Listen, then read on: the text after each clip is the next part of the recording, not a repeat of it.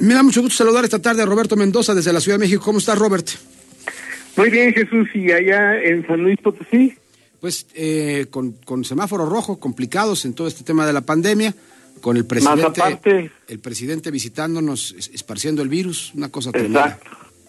Tremendo. Oye, fíjate que cuando yo estudiaba en la universidad, mis maestros se quejaban de que los mexicanos eran apolíticos deseaban que todo el mundo se politizara y participara en la discusión porque decían que se, despertaría una conciencia que forzosamente empujaría un cambio y una mejoría. Esa participación y discusión llegó no por, por un despertar de la conciencia, sino por la tecnología. Hoy estamos más politizados que nunca.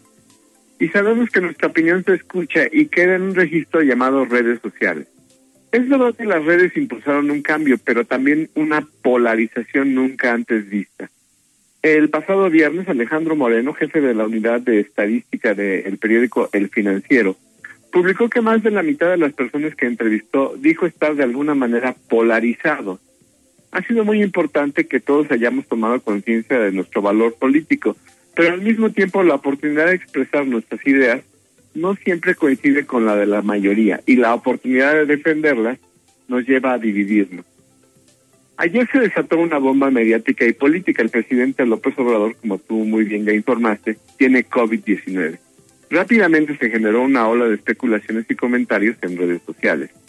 Todo mundo habla de su enfermedad, de su salud, de las vacunas. Uno creen, unos creen que es mentira que esté enfermo y otros que están seguros que pues sí está enfermo el sospechosismo está desatado, como diría el señor Cris.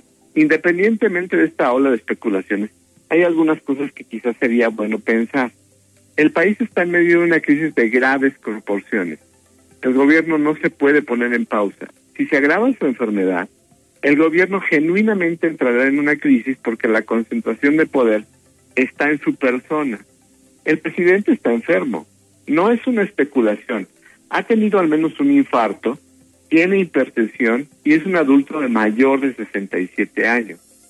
Trabaja muchas horas, hace giras en aviones comerciales que forzosamente son más incómodos que el avión presidencial y a veces las giras las hace en auto, lo que a su edad pues es aún más cansado. Una de las acciones residuales de este gobierno es la profunda división que está promoviendo. Al presidente le parece interesante la discusión, siempre lo dice en las mañaneras, pero también es, cierto que en una discusión siempre puede salir alguien lastimado y las estadísticas así lo están manifestando. No es que seamos un pueblo delicado, sino todo lo contrario, por eso defendemos nuestras posiciones con mucha fuerza. Y hoy necesitamos exactamente lo contrario a la división. Espero que el presidente se recupere e inicie una jornada de reconciliación. Es el momento de unirnos sin mentiras, sin ánimos de poder, sin distensiones. Todos son mexicanos y este año será más difícil si continuamos polarizados y nos dividimos aún más. Hoy mismo tenemos varias metas comunes.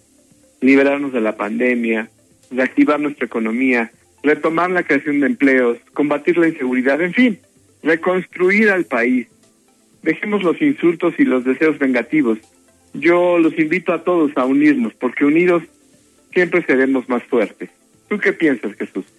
Pues justamente lo mismo, que es tiempo de reconciliarnos y de entender que hay que, que hay que unirnos en un frente práctico que pueda establecer las mejores condiciones para poder parar la pandemia y reactivar la economía que está en chino, ¿no?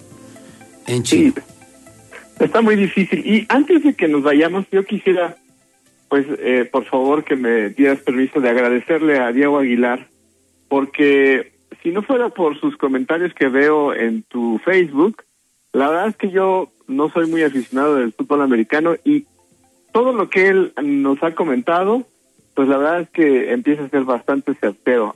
Lo importante es que estás en la NFL de cualquier manera. Te voy a mandar a Diego para que te dé unos cursos. Muchísimas gracias, Jesús. Un abrazo a todos. Hasta la próxima. Gracias.